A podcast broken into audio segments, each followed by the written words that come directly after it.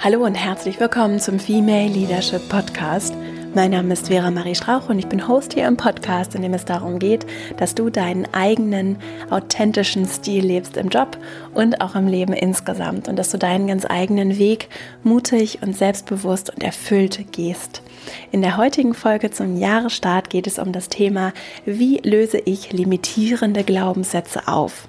Dazu habe ich mit Gunda Frei ein Interview geführt und Gunda ist Kinder- und Jugendpsychotherapeutin, bildet Pädagogen aus und ist absolute Expertin, wenn es darum geht, wie unsere Kindheit auch unser Erwachsenendasein beeinflusst und wie Glaubenssätze in der Kindheit entstehen. Darüber haben wir gesprochen.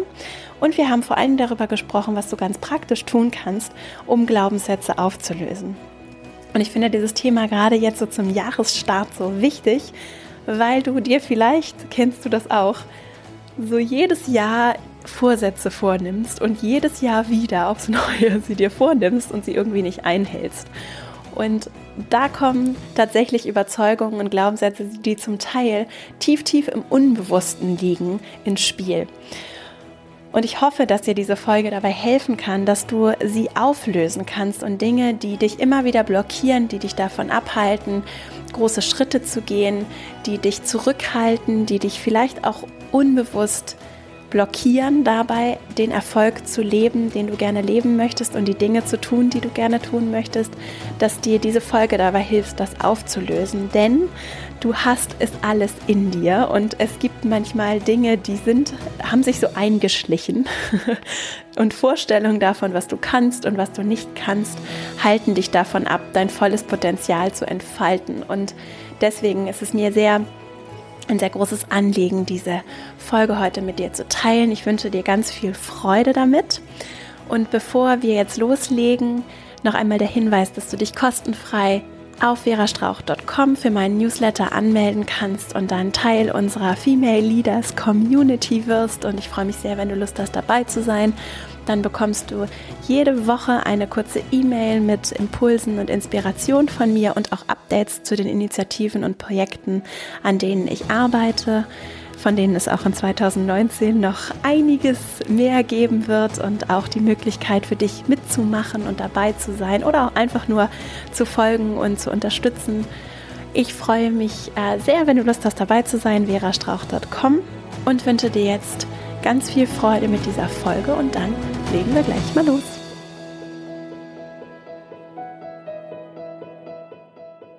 Heute zu Gast im Podcast ist Gunda Frei. Gunda ist Traumatherapeutin, Life-Coach und Mutter und arbeitet vor allen Dingen mit Eltern und äh, Pädagogen daran, Kinder in ihrer Entwicklung zu begleiten.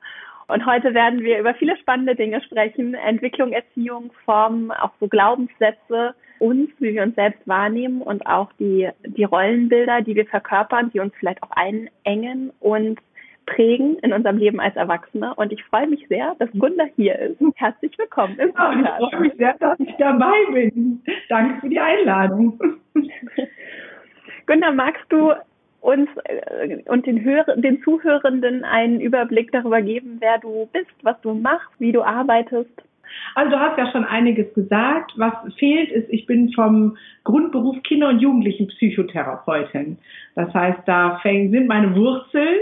Ähm, ich habe schon selber, als ich 17 war, angefangen mit Kindern und Jugendlichen zu arbeiten, ähm, habe die begleitet, damals in ehrenamtlichen Kontexten. Und das hat eigentlich mein ganzes Leben durchzogen. Und ähm, habe festgestellt, ja, es ist vielleicht eine nicht so schöne Feststellung, aber wenn Kinder gestört sind, also eine Störung haben und zu mir kommen, dann wurden sie meistens in ihrer Entwicklung gestört. Und das leider von den Erwachsenen. Und da fängt dann so mein Ding an mit den Glaubenssätzen, weil wenn wir nicht überprüfen, was wir selber in der Kindheit gelernt haben, multiplizieren wir es automatisch. So, und da ist für mich die große spannende Frage, möchte ich das? Und ähm, habe ich schon mal hingeschaut, weil eigentlich möchte ich ja nicht, dass meine Kinder was übernehmen, was ich selber nicht leiden konnte. Aber jeder hat bestimmt schon mal den Satz gehört, du bist wie deine Mutter oder du sagst genau das gleiche wie dein Vater oder man ertappt sich, dass man irgend so einen, so einen Satz, den man als Kind gehasst hat, ja, wieder selber sagt als Mutter. Also auch ich habe meinen Kindern schon gesagt, ich bin ihr Chef und du hast zu machen, was ich sage. Und als Kind fand ich das ganz gruselig. Und so bin ich sozusagen von der Kinderarbeit zu den Erwachsenen gekommen, weil ich gedacht habe, okay, eigentlich müssen wir als Erwachsene gucken, wo stehen wir, damit es unseren Kindern wieder gut geht. So, das äh, ist eine andere Blickweise. Ja, ja. genau. Und deswegen ähm, habe ich äh, sozusagen noch ein Ausbildungsinstitut ähm, gegründet, in dem ich Traumatherapeuten und Traumapädagogen ausbilde und ähm, gehe jetzt noch den weiteren Schnitt offene Seminare, wo es eigentlich genau darum geht, wieder zu meiner eigenen kindlichen Freude zu kommen und solche Sätze mal zu überprüfen, ob die wirklich gut sind und ob die hilfreich sind. Naja, und Mutter von zwei Kindern bin ich auch noch. Also äh, und ähm, eine eigene Praxis, Ausbildungsinstitut, zwei Kinder, ein Hund, ein Haus. Es gibt viel zu tun. Hier im Podcast geht es ja so viel um das Thema Führung, modernes Arbeiten und vor allen Dingen eben auch diese Geschlechterrollen, die uns, wie ich finde und bei mir selber auch beobachtet habe, eben innerlich, auch wenn wir uns das anders rationalisieren, innerlich zum Teil sehr, sehr aufhalten können in unserer Entwicklung und zu unserem vollen Potenzial zu finden und zu dem, was wirklich in mir schlummert. Magst du uns einfach mal so ein bisschen erzählen, wie so Rollenvorstellungen oder auch diese so diese Boxen, in die wir so unser Leben packen, wie die entstehen, diese limitierenden Gedanken? Ja. Ja, also eigentlich fängt ja alles sozusagen wirklich in unserer Kindheit an. Ähm, ich nenne das manchmal so ein Betriebssystem. Also wir haben so ein inneres Betriebssystem wie ein Computer. Und das wird entwickelt in unseren ersten sechs Lebensjahren. So, das heißt, ähm, das ist wie eine Stimmgabel. Man schlägt die eine an und hält eine andere daneben und die geht mit in Schwingung. Die nimmt den gleichen Ton auf, ohne dass man sie auch anschlagen muss. Und so ähm, wird sozusagen unser inneres Betriebssystem konfiguriert. Unsere Eltern sind sozusagen die Schwingung und wir als Kinder nehmen diese Schwingung eins zu eins auf. Das passiert unreflektiert automatisch. Nach dem sechsten Lebensjahr wird das sozusagen ein bisschen spezifiziert nach unseren Grundbedürfnissen, nach Bindung und Kontrolle. Und ähm, wenn ich zum Beispiel ähm, eine ängstliche Mutter habe, die immer sagt, passt auf, dann werde ich was Ängstliches mit in mein Betriebssystem aufnehmen. Ja, auch das passiert automatisch, weil wir wollen ja die Liebe unserer Eltern haben. Also das passiert einfach so. Und das Ding ist jetzt, dass wir mit diesem Betriebssystem, was durch unsere Eltern konfiguriert wird und durch unser soziales System danach, mit dem leben wir einfach immer weiter. Aber die Rahmenbedingungen ändern sich ja. Ja, also ich bin dann ja irgendwann nicht mehr Kind, sondern vielleicht Mutter. Oder ich bin nicht mehr Schüler, sondern Auszubildende und nach Auszubildende Arbeitnehmer. Aber ich handle immer noch nach dem Betriebssystem meiner Kindheit. Das heißt, unsere Glaubenssätze sind das, was sozusagen früh angelegt wurde. Man kann sich das so vorstellen, 85 Prozent unseres Seins laufen im Unterbewusstsein und nur 15 Prozent bewusst. Das heißt, unsere Glaubenssätze sind einfach in unserem Unterbewusstsein und wir handeln automatisch danach. Und ähm, das limitiert halt. Ich kann ein Beispiel von mir selber erzählen. Ähm, vor acht Jahren habe ich meine Praxis gegründet und war dann auf einmal alleinerziehend. Das ähm, ging sozusagen fast in einem Monat einher. Hatte dann eine monatliche Mietbelastung von 1000 Euro, alleinerziehend mit zwei Kindern und eine neue Selbstständigkeit. Da hatte ich meine limitierenden Glaubenssätze kam dann. Ich bin irgendwie so groß geworden mit dem Mindset, eine Frau ist nur etwas mit einem Mann an der Seite, ja, und dann kann sie auch alles erreichen, aber alleine nicht. Das war in meinem Kopf. Plus ähm, so ein bisschen, ich bin klein und schwach, ja. Das geht aber nicht, wenn man 1000 Euro Mietbelastung hat, eine Praxis hat und zwei Kinder alleine großziehen muss. Mit den Glaubenssätzen schafft man das nicht. Ja? Und dann habe ich ein paar Monate, zwei, drei, glaube ich, viel geweint und immer abends auf dem Sofa gesessen und gesagt, ich bin nur klein, ich schaffe das nicht. Ja? Mhm. Und dann habe ich mit einer Freundin telefoniert und die sagt dann mal, Frau Gunda, kannst du mal aufhören? Du bist groß, du bist stark, du schaffst das. Und da habe ich erst mal gemerkt, was so ein Satz in meinem Kopf festhängt. Und als ich den dann geändert habe und gesagt habe, ja, was maul ich hier eigentlich rum? Klar schaffe ich das habe ich es auch geschafft und es hat sich geändert und ich habe nicht mehr geweint. Und wenn ich jetzt sehe, was ich seitdem alles zusätzlich geschafft habe, ich bin immer noch alleinerziehend, habe noch ein Ausbildungsinstitut gegründet, baue gerade das dritte Business auf. Ja, es war nur dieser Satz von ohne Mann bist du nix und du bist klein. Ja, und als ich den geändert habe, ging's los. Wie kommt man denn an diese Glaubenssätze ran? Also meistens, also die, die sind ja irgendwie da, aber du sagtest ja, sie sind im Unterbewussten oder im Unbewussten häufig. Und wie finde ich raus, welche Glaubenssätze da sind, die mich limitieren? Also als erstes geht es darum, es ist auch wieder wie beim Computer. Wenn unsere Programme nicht mehr laufen auf dem Computer, dann sagt er im Prinzip, ey, ist ein Update förderlich. Ne? Du musst mal ähm, das Programm erneuern. Ja? Weil sonst werden die Programme immer langsamer, immer langsamer, die schmieren ab, die stürzen ab. Und im Real Life ist es genauso. Also wenn ich irgendwo nicht weiterkomme, dann mhm. ist es ein Kennzeichen dafür, dass mir erstmal ein Glaubenssatz, also das ist sozusagen das erste Alarmsignal. Ja, mhm. da ist ein Satz, der mhm. mich hindert. Also Beispiel, ich will abnehmen und schaffe es nicht.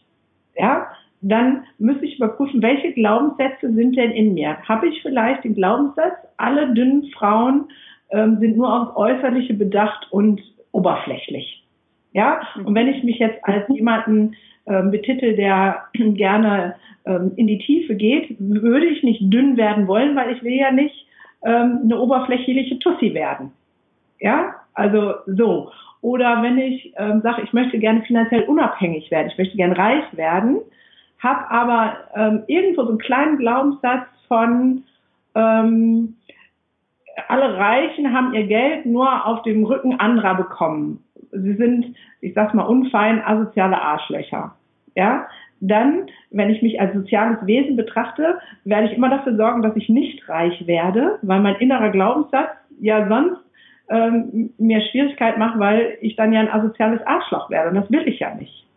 Ja, also der erste Hinweis ist immer da, wo ich was möchte und nicht weiterkomme. Egal in welchem Bereich, abnehmen, erfolgreich sein, Geld verdienen, ähm, mein Business starten, äh, Kindererziehung, egal wo, ja, wo ich merke, ich hätte gern was, das ist ein Wunsch in mir, aber ich kriege es nicht hin. Dann ist der erste Schritt zu sagen, okay, jetzt setze ich mich mal hin und guck mal, wie denke ich denn ganz tief unten drunter ähm, darüber nach und ähm, dann auch so, was für Sätze habe ich denn in meiner Kindheit gehört? Mhm. Das hängt ganz viel damit zusammen. Ne? Also wenn man, das sind so Sätze, die auch nebenbei, wenn man dann vom Fernseher zusammengesessen hat und Germany's Next Top Model geguckt hat, weil Belustigung und die Mutter die ganze Zeit irgendwelche dummen Sprüche gemacht hat, ja, nee, also so will ich auf gar keinen Fall aussehen. Nee, wie schrecklich ist das denn? Und die hungern bestimmt und die sind bestimmt krank und guck mal, die sind nur aufs Äußerliche bedacht. Das bleibt ja alles hängen. Ja? Und das heißt, der erste Schritt wäre zu gucken, wo komme ich nicht weiter? Und dann wäre der zweite Schritt, gucken, was wurde denn in meiner Kindheit gesagt? Ja, mhm. und das ist auch nicht verurteilen, sondern einfach wertfrei, weil wir nehmen alles auf, wenn wir selber Kind sind. Was ja. haben meine Eltern ja. für ein Mindset? Was haben die über Dinge gesagt? Was haben die ähm, nach außen geschaltet? Und dann äh, habe ich schon so die ersten zwei Schritte hin zu meinem Glaubenssatz. Das ist ja gesprochenes Wort. Was mhm. ist denn mit so vorgelebten? Was ist mit den Bildern, die man sieht? So? Ja, Genau. Das eine ist das Gesprochene, gut, dass du sagst, das ist ein Hinweis. Und das andere ist das Vor Vorgelebte. Also, wenn mein Vater zwar nie gesagt hat, Arbeit ist das Wichtigste, aber morgens um sieben aus der Haustür gegangen ist, um acht Uhr wiedergekommen ist, schnell was gegessen hat, um sich dann wieder ins Büro zu verziehen, dann ist es ein gelebtes Wort, ja, ja. dass Arbeit über allem steht und Familie nicht wichtig ist. Ja. Und dann übernehme ich das natürlich auch automatisch. Das sind wir wieder bei dieser Schwingung, ne, diese Gabel, was ich ganz am Anfang gesagt habe, wo wir es einfach automatisch übernehmen, was unsere Eltern uns vorleben. Ja, genau. Ja. Und da ganz interessant eingehakt, ich, habe, ich bin ein totaler Fan von Vera Birkenbiel. Die hast du wahrscheinlich ja, großartig. Ja. Und Sie sagt nämlich auch, es gibt durchaus auch so das Modell, dass, dass ich das eine sage, so, du musst lesen, damit du schlau wirst in der Schule oder damit du gut bist in der Schule und ich selber aber was ganz anderes vorlebe, ne? Und dann so ein innerer Konflikt entsteht, entweder bei Kindern, denen man dann was sagt, was andere aber lebt, oder eben auch bei mir selbst. Ja, also da ist das Spannende. In ähm, Therapie mache ich immer so eine, das geht jetzt nicht, weil wir ja im Podcast sind, eine ähm, zur Schaustellung genau dessen. Ich setze mich dann in so einen Sessel ganz gekrümmt hin, lasse den Kopf nach vorne fallen, die Schultern runterhängen, also dass meine ganze Körperstruktur Traurigkeit ausstrahlt. Mhm. Und dann sage ich den Satz, ich bin so glücklich. ähm, es ist heute so ein toller Tag. Ja, und dann gucken, ist immer die Reaktion, ja, glaube ich Ihnen nicht. Sie sind scheiße drauf. Ja, und ähm, das ist das Spannende. Körperhaltung, also Vorleben, wird mehr als Wörter. Ja. Die haben also das Leben, ne, jemand, der sagt, Lesen ist wichtig, aber nie ein Buch in der Hand nimmt, wird abgespeichert, ähm, Lesen ist doof. Kann ich das bei mir selbst nutzen? Vielleicht auch im, im Dialog mit meinem Umfeld, dass ich vielleicht das eine sage und sage, ich möchte das, aber in, in echten Leben was ganz anderes tatsächlich selber lebe und das vielleicht gar nicht merke, dass da so ein Widerspruch ist in dem, was ich tatsächlich tue und was ich aber sage. Also Nutzen in dem Sinne, dass man, glaube ich, da sehr achtsam sein sollte. Ich habe äh, mit Sammy Molcho mich sehr äh, beschäftigt. Das ist so ein Körperspr der Körpersprache-Guru. Und der sagt, und das mal. Sammy Molcho, mhm. der ist schon 82, aber der ist großartig. Und der hat zum Beispiel gesagt, die, ähm, der Körper ist der Handschuh unserer Seele. Das heißt, das, was innen ist, kommt durch den Körper nach außen. Und ähm, auch das wäre ein Marker, wenn ich irgendwo nicht weiterkomme, sage ich vielleicht das eine, aber meine Haltung, meine Körperhaltung, mein das, wie ich lebe, sagt vielleicht was anderes. Und dann gerade in, in Führung, also ich habe ja auch Mitarbeiter, merke ich das auch, ja, die hören auf das, was sie sehen und nicht auf das, was ich sage. Mhm. So.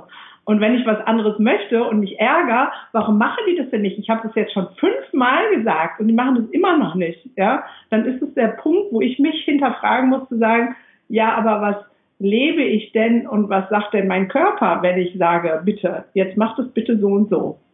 Ja, also ein Beispiel. Ich habe zwei angestellte Therapeuten bei mir in der Praxis und die Therapiezimmer haben nicht die Ordnung, die ich haben möchte. Und wir haben schon dreimal als Team aufgeräumt und ich habe es mindestens schon fünfmal gesagt, ich möchte es anders haben, aber ich mache es selbst nicht. Mhm. Jetzt, also es wird mir bewusst, wo ich mit dir darüber rede, ich mache es selbst nicht. Ja, warum sollen die das dann machen? Ich lebe es nicht vor. Ich sage zwar, Leute räumt auf, aber wenn ich selbst nicht aufräume, warum sollen die das dann machen? Das ist ja, also jetzt fällt mir jetzt auf. Ich gehe morgen in die Praxis aufräumen. Aber ist das nicht spannend? Also ich finde es so interessant, wie wichtig, also wie spannend Pädagogik ist, auch aus einer Perspektive von Führung. Und vor ja. allen Dingen jetzt zum Beispiel auch mit, mit so einer jungen Generation, so ich weiß nicht, ob du schon so Generation Y, ne, da kommt halt so eine junge Generation nach, alle sind ganz oder dann noch die Jüngeren, noch jünger als Generation Y, ne, alle sind ganz verzweifelt und viele Unternehmen wissen gar nicht, wie sie mit denen umgehen sollen. Und also da ist ja auch vielleicht so eine ganze Menge Erziehungsarbeit einfach nicht passiert, beziehungsweise ja, muss halt einfach anders, es muss anders pädagogisch umgegangen werden miteinander. Ne? Würdest du sagen, dass Erziehung jemals aufhört? Doch, die hört auf.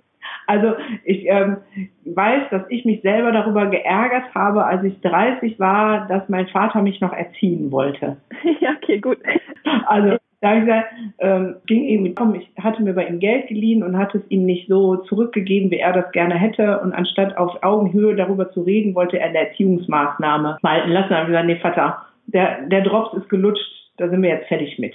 Also ich glaube, ich würde das differenzieren es hört niemals auf, dass ich mich weiterentwickle. Mhm. Ja, mhm. aber Erziehung heißt, es ist jemand da, der an mir zieht. Ja. Ja, und ähm, das ist die Aufgabe von Eltern bei Kindern bis zur Pubertät. Und dann hört das für mich auf. Ja, und dann ist es ein, ja. eine Begegnung auf Augenhöhe und ich würde mir wünschen, dass alle, die erwachsen sind, ganz viel in ihre eigene Entwicklung stecken. Energie, und ähm, vielleicht noch ein bisschen Geld, ein Buch zu kaufen oder auf ein Seminar zu gehen, um das, was vielleicht an Betriebssystemen, an Glaubenssätzen so ist, dass mich die nicht weiterbringen, dass ich das auflöse. Aber es ist keine Erziehung mehr, dass einer ober mir steht und an mir zieht und sagt, du musst es so und so machen. Es wäre, der Wunsch wäre eine ähm, ja, dass es was Inwendiges ist, ja, zu sagen, ey, da möchte ich gerne noch wachsen, ja, ich würde das nicht Erziehung nennen, sondern Wachstum, innerer Wachstum, das wäre toll und das hört im besten Fall nie auf und das hat auch große Auswirkungen auf unsere Gesundheit, ja, also wer zum Beispiel aufhört zu wachsen, man erkennt diese Menschen, die sehen mit 60 aus wie mit 80, die vegetieren auf die Rente zu und wissen dann nicht, was sie mit der Rente machen sollen. Das sind die Menschen, die aufgehört haben, innerlich zu wachsen. Und die, die weiter wachsen, ähm, da hat man den Eindruck, die sind überhaupt nicht alt. Ja, und die, ähm, also Sammy Molcho zum Beispiel, der hat seine, seine Biografie geschrieben, da war er 72 und die hat er beendet mit den Worten, ähm, das Leben äh, voller Optionen und Möglichkeiten, beruflich wie privat, steht vor mir mit 72. Ja, und mit 82 steht er immer noch auf der Bühne. Der entwickelt sich die ganze Zeit weiter. Ja, also ich würde das differenzieren zwischen Erziehung und ähm, Entwicklung. Entwicklung ja. bitte immer, Erziehung ab der Pubertät nicht mehr. Sehr schön. Genau, und unser Gehirn braucht ja auch das Wachstum und diese kontinuierliche Entwicklung. Das hört ja nicht auf, nur weil wir nicht mehr zur Schule gehen. Und auch so spannend ist dieses, dieser Aspekt von dem Ober und Unter, den ich auch in Führung und Führungsselbstverständnis sehr, sehr interessant finde und der ja auch bei Erziehung so durchklingt. Ne? Ich bin erwachsen, ich darf dir sagen, oder ich weiß, was richtig und was falsch ist. Und du bist Kind, ja. du weißt es nicht. Das finde ich so interessant, wie da zum Teil diese Augenhöhe fehlt, auch unter Erwachsenen. Ne?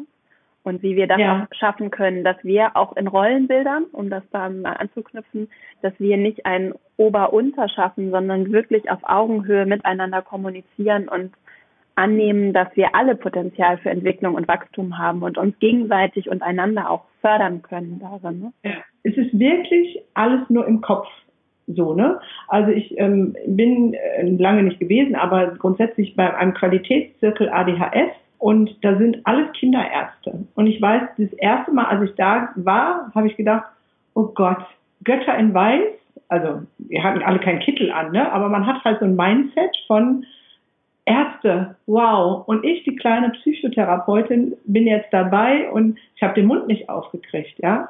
Bis ich dann mal gemerkt habe, ey Leute, das sind genauso Menschen wie ich auch. Die haben was anderes studiert. Ich habe auch studiert und ich bin nicht minderwertig. Und ähm, an ein paar Stellen habe ich gesehen, die kochen auch nur mit Wasser. Also die haben nicht irgendwas Heiliges, Sprudelndes, äh, keine, weiß ich nicht was. Ähm, und es ist wirklich, die Limitierungen sind nur in unserem Kopf. Ja. ja das ist ja das Spannende. Und da kann ich es ja auch glücklicherweise auch auflösen. Ja, und, und das tue ich eben durch diese, vor allen Dingen durch diese beiden Schritte, die du vorhin genannt hast, ne, dass ich, dass ich auf diese Alarmsignale achte und merke, wo komme ich nicht weiter, wo würde ich gerne weiterkommen, wo komme ich nicht weiter und dann eben gucke, welche Sätze habe ich gehört, was wurde vorgelebt, wo ist es vielleicht in meiner Kindheit oder was ist so tief einprogrammiert. Genau.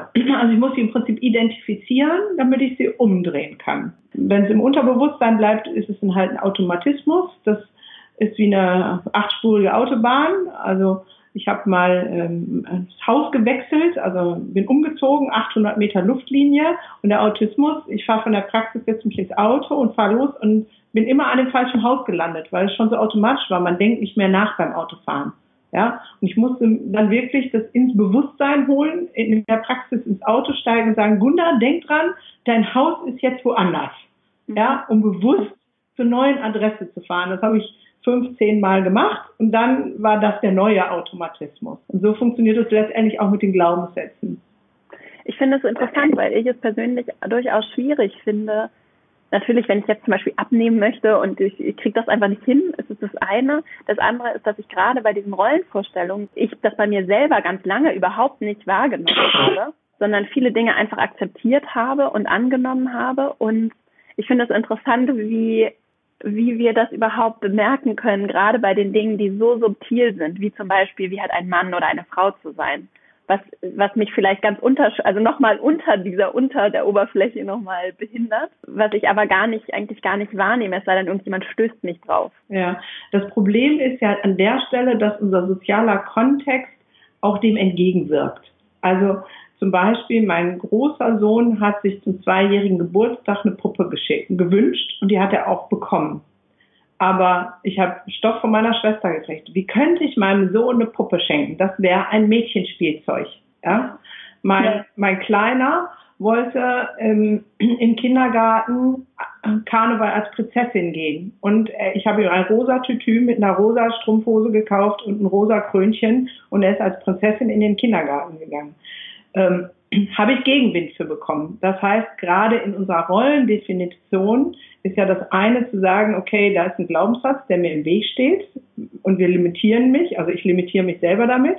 Und das andere ist, dass ich selbst wenn ich den umdrehe, dann doch mit auch gesellschaftlichen Normen, mit sozialen Widerständen kämpfen muss. Und dann muss ich einfach viel Arsch in der Hose haben und zu sagen, ey Leute, das ist äh, Steinzeitalter, kriegt euch mal ein. Also da hat es ja noch eine andere Brisanz. In der Entziehung und in der, sagen wir mal, in der Entwicklung von Kindern, so nennen wir es nicht Erziehung, sondern Entwicklung, in der Entwicklung von Kindern, welche Rolle spielt, spielen denn dann die Eltern und auch das umliegende Umfeld und verändert sich das im Laufe der Kinderentwicklung? Man sagt ja, es braucht ein Dorf, um ein Kind zu erziehen. Früher war das ja natürlich so, dass ein Dorf ein Kind erzogen hat. Ähm, der Vorteil früher war aber, dass das Dorf einer Meinung war.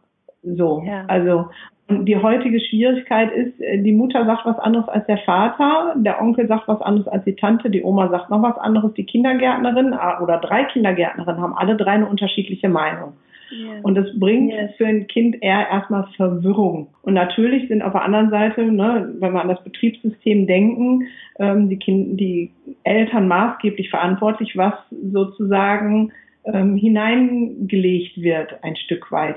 Und wenn dann, ähm, nee, du darfst nicht mit dem mit der Puppe spielen, du darfst dieses und jenes nicht, dann bin ich ja schon drin in der ja, Festlegung von Rollen. Ja, was darf eine Frau, was darf ein Mann? Das fängt ja schon ganz früh an. Ich habe meine Jungs bestellt, dass sie alles dürfen. Der Große war ganz lange ein echter Schöngeist. Der hat äh, sich die, die, das Zimmer mit Lichterketten drapiert und ähm, hat da seine weiblichen Anteile wie auch immer ausgelebt. Jetzt ist er in der Pubertät und hat einfach nur noch dicke Eier. Aber für mich ist es wichtig gewesen, sie darin in ihrer Freiheit zu belassen, zu sagen, es ist alles okay. Ja, es ist alles in Ordnung. Und er hat jetzt vielleicht auch ein Negativvorbild. Sein Vater kriegt nichts auf die Reihe und seine Mutter kriegt ganz viel auf die Reihe, dass er, ich hoffe, in diesem Geschlechterdenken nicht drin ist, zu sagen, man muss ein Mann sein, so, sondern dass, es, dass ein Mensch reicht, um Erfolg zu haben. Menschsein reicht. Aber es hängt natürlich ganz viel mit unserer Prägung zusammen und wie das von vornherein, ne, wie ich das selber erlebt habe, zu sagen, das war auch nicht ausgesprochen, ja. Es ist ein Mindset, was gelebt wurde. Eine Frau braucht einen Mann an ihrer Seite, sonst ist sie nichts wert. Das ist nichts, was meine Eltern aus jemals in Sätze formuliert hätten. Und trotzdem ist es bei mir so angekommen. Spannend ganz interessant. Wir sprechen ja auch mit uns selbst. Wir reden ja den ganzen also Tag mit uns. Ja, genau.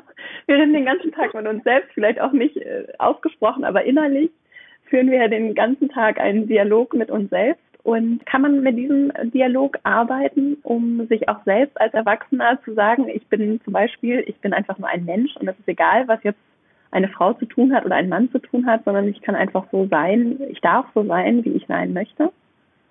Ja, also auch da geht es, dass wir das erstmal wieder vom Unterbewussten ins Bewusste holen.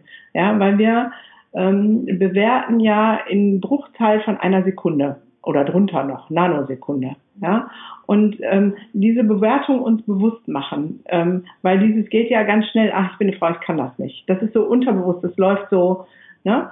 Aber ich sage immer, wir sind halt die Königsklasse der Schöpfung oder des Universums, wie man das auch immer bezeichnet ähm, wir sind halt mehr als die Tiere. Ne? Also ähm, ich war auf einem anderen Seminar von, ich glaube Peter Brandl war es, der nannte das den Schäferhund-Reflex. Der Schäferhund sieht das, äh, sieht sozusagen den anderen Hund und der Reflex ist da beißen. Oder sieht das Futter und sagt, Reflex ist da, ich habe selber einen Hund, ne? wenn die was zu fressen sieht, ist ein Labrador, da ist der Reflex da, äh, futtern. Da gibt es überhaupt nicht die Möglichkeit, dazwischen zu kommen. In Form von, dass der Hund selber was assoziiert und sich was anderes ausdenkt. Aber wir Menschen können das. Und wir können diese Reizreaktion-Kette durchbrechen und sagen, wir schieben was dazwischen. Ne? Also nicht Reizreaktion, sondern Reizdenkenreaktion.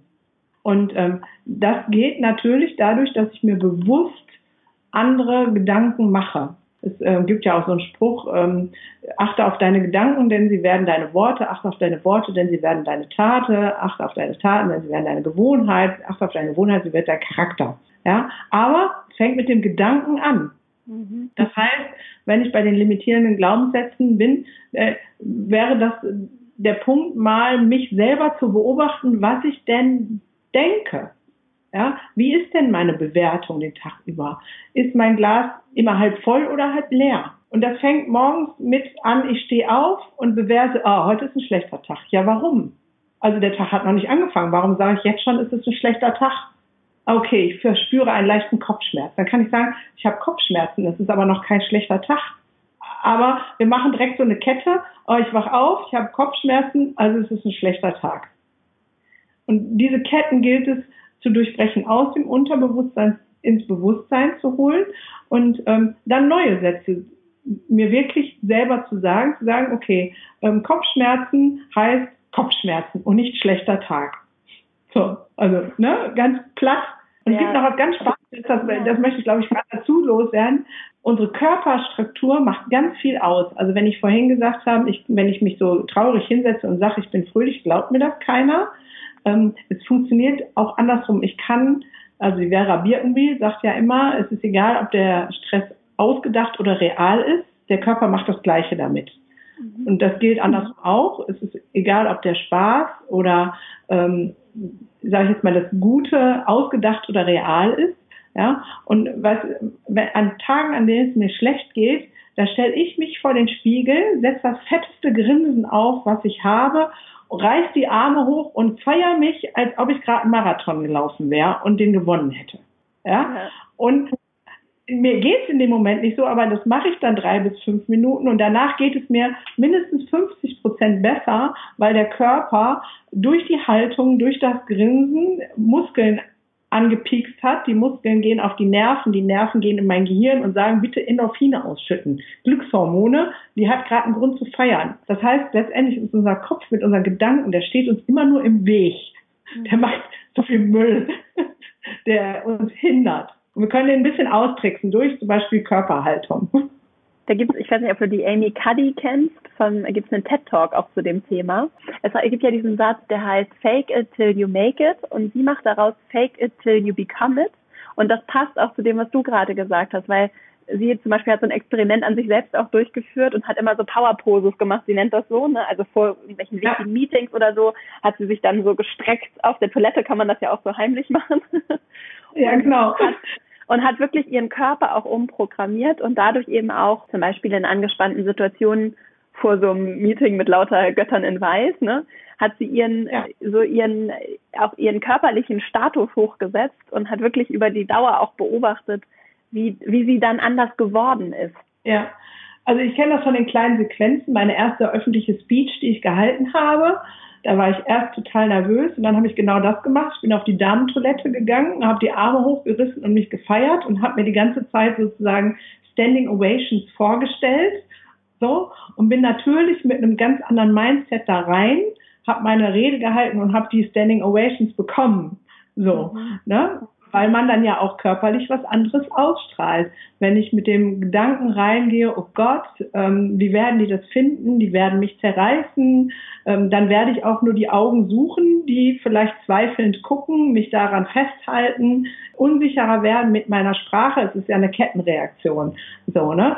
Weil zu dem Automatismus 8515 gehört auch noch sowas wie ein Autopilot. Das heißt, Beispiel, als ich schwanger werden wollte und das nicht geklappt hat, habe ich nur schwangere Frauen gesehen. Ja, als ob die ganze, mein ganzes Umfeld nur mit hochschwangeren Frauen oder frisch geborenen Babys überflutet war. Rein faktisch, objektiv betrachtet, waren es genauso viel wie vorher auch, aber mein Fokus war ein anderer. Das heißt, mit dem Fokus, mit dem ich morgens aufstehe, das sucht mein Unterbewusstsein automatisch als wie ein Peilsender, als Bestätigung.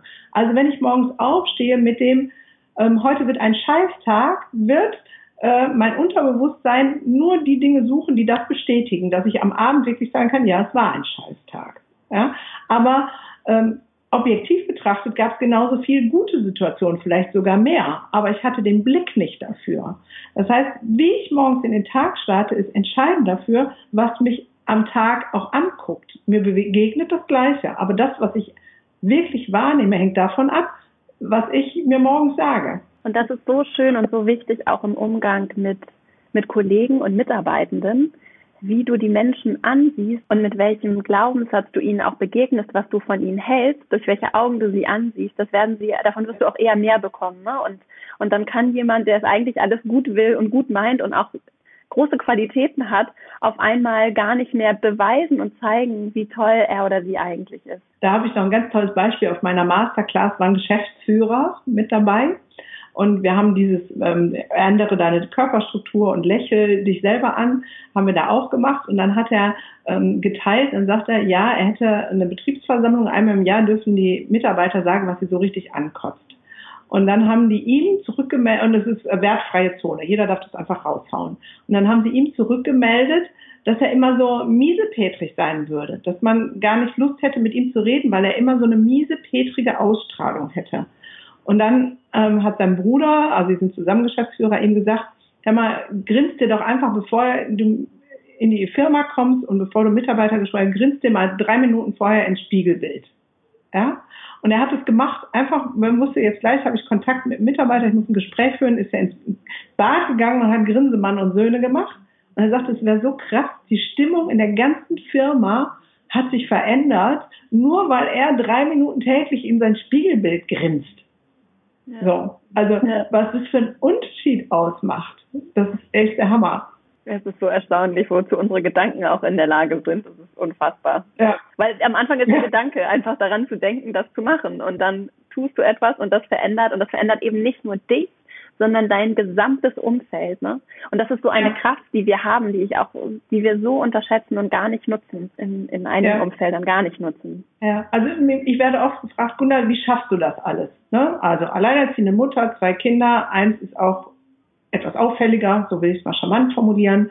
Praxis, Ausbildungsinstitut und jetzt noch ein neues Business. Ja, weil ich in meinem Kopf die Limitierung aufgegeben habe. Ja, dieses Ich bin klein, da habe ich völlig aufgegeben und gesagt, nee, ich kann alles schaffen, was ich möchte und ich kann mich auch zur Not neu erfinden. Das heißt, ich äh, denke mir die Fähigkeiten, die ich brauche. Jetzt mal ganz platt, ganz platt funktioniert es natürlich nicht, aber wenn man das mal ganz reduziert sagen würde, ich denke mir die Fähigkeiten, die ich brauche, so lange, bis ich sie habe. So schön.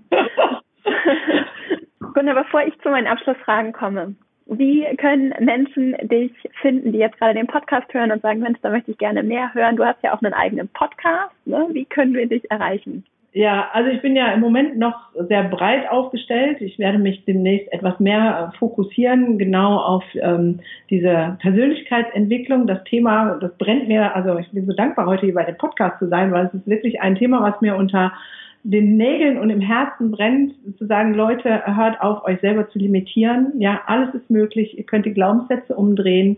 Ähm, ihr könnt alles erreichen, was ihr wollt. Ähm, dafür gibt es schon das erste offene Seminar, das ist die Masterclass of Happiness. Im Moment heißt die so, mal sehen, ob der Name so bleibt, weiß ich nicht.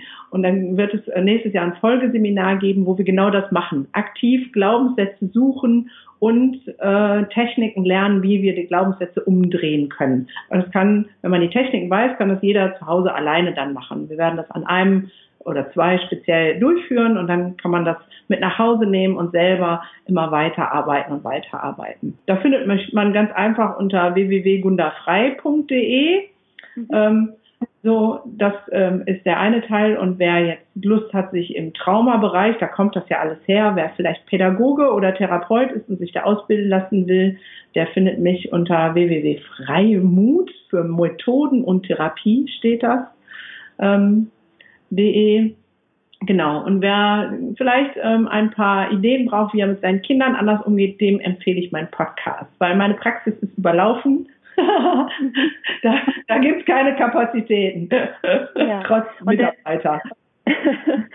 Und der Podcast heißt Ich Wunderfrei und Entwicklungssprünge. Aber Entwicklungs wenn man Wunderfrei sucht, dann müsste man den darunter ähm, finden. Sehr schön, das verlinke ich alles. Und dann habe ich noch drei Abschlussfragen. Und zwar die erste Frage wenn du die Möglichkeit hättest, die ganze Welt zu plakatieren und jeder Mensch würde jeden, auf der ganzen Welt würde jeden Morgen, wenn er oder sie das Haus verlässt, ein Plakat sehen. Was würde auf diesem Plakat stehen? Oh, das ist eine spannende Frage. Da würde draufstehen, du bist gut genug für alles, was du brauchst in deinem Leben oder möchtest.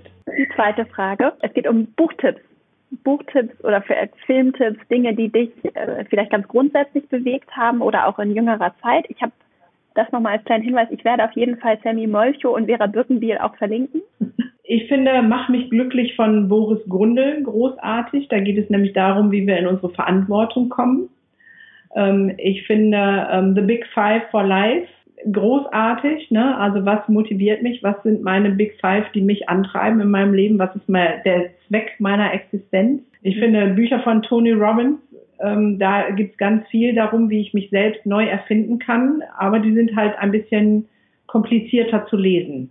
Also ähm. Tony Robbins, das ist schon ähm, schwerer Stoff, aber großartig. Und für die leichtere Kost wäre Tony Robbins, ähm, gibt es bei Netflix den Film über ähm, ihn. So, ähm, da kriegt man so eine Idee, was, was so alles möglich ist. So, also das sind so, ähm, aber Bücherliste, könnte ich jetzt eine ganze, ganze. Ja. das ist ja schon mal super. Ja. Und ich habe vor, dieses, Jahr noch mein eigenes Buch zu schreiben. Also seid wachsam, es wird kommen und dann wird es genau darum gehen, nämlich äh, wie kann ich zu dem Besten meiner selbst werden, nämlich meine Glaubenssätze überwinde. Vielen Dank, prima. Die dritte Frage, welchen Rat würdest du deinem jüngeren Ich geben? Also meinem ähm, jüngeren Ich, glaube ich, würde ich wirklich den Rat geben zu sagen, ähm, gib niemals auf, es ist alles da. Also lass dich von niemanden irgendwie einengen oder begrenzen. Es ist alles da, du hast alles in dir, gib niemals auf, es wird gut. Vielen, vielen Dank, Gunda, für deine Zeit, für den äh, Input, die nicht nur inspirierenden, sondern auch sehr motivierenden Gedanken. Und ja, es war wirklich sehr interessant. Vielen Dank für deine Zeit. Ja, sehr ja. gerne. Ich habe mich sehr gefreut, mein äh, sozusagen mein Herzensanliegen teilen zu dürfen. Großartig. Dankeschön. Ich hoffe sehr, dass dir dieses Interview gefallen hat, dass du für dich etwas mitnehmen kannst und jetzt Lust hast, auch nochmal auf den Prüfstand zu stellen, was du eigentlich so denkst und wovon du überzeugt bist und daran auch systematisch arbeitest, dich beobachtest in den kommenden Wochen und auch Monaten dabei, was du eigentlich so denkst und was eigentlich so deine Überzeugungen sind und was da so, was da so schlummert und dich vielleicht zurückhält, auch, auch darüber, was du von dir selber denkst. Und Du kannst das alles erreichen, wie Gunda es auch so schön gesagt hast, hat, es ist alles in dir. Es ist eine ganz, ganz große Aufgabe auch der eigenen Gedanken, äh, dass wir sehr groß beeinflussen können, wer wir sind und wer wir werden und wer wir uns auch erlauben zu sein ja, also das war mir nochmal wichtig. Ich freue mich natürlich, wenn dir die Folge gefallen hat, wenn du sie teilst, wenn du den Podcast teilst, wenn du ihn weiterempfiehlst an Freunde, Bekannte, auch an Kolleginnen und Kollegen.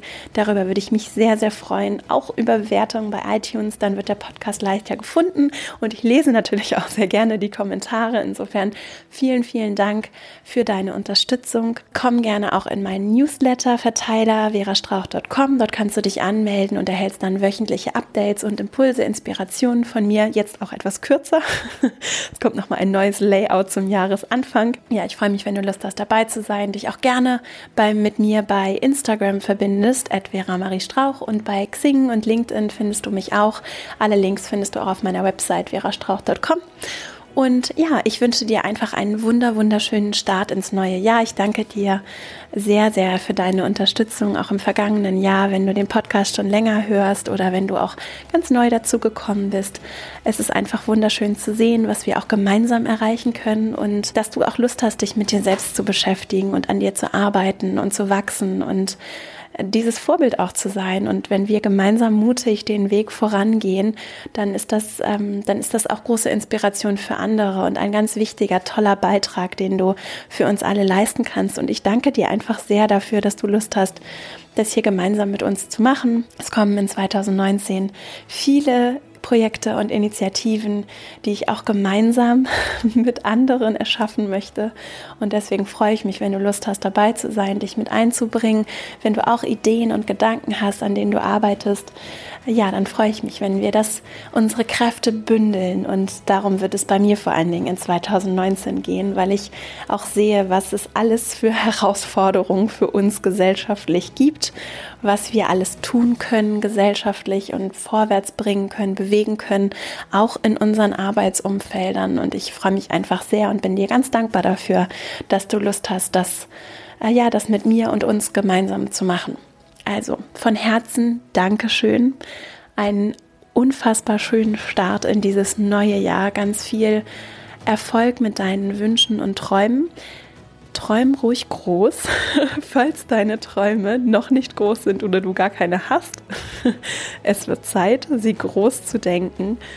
Und ja, ich wünsche dir einfach alles, alles Liebe. Freue mich schon, wenn wir uns hier nächste Woche wieder hören. Alles Liebe, deine Vera.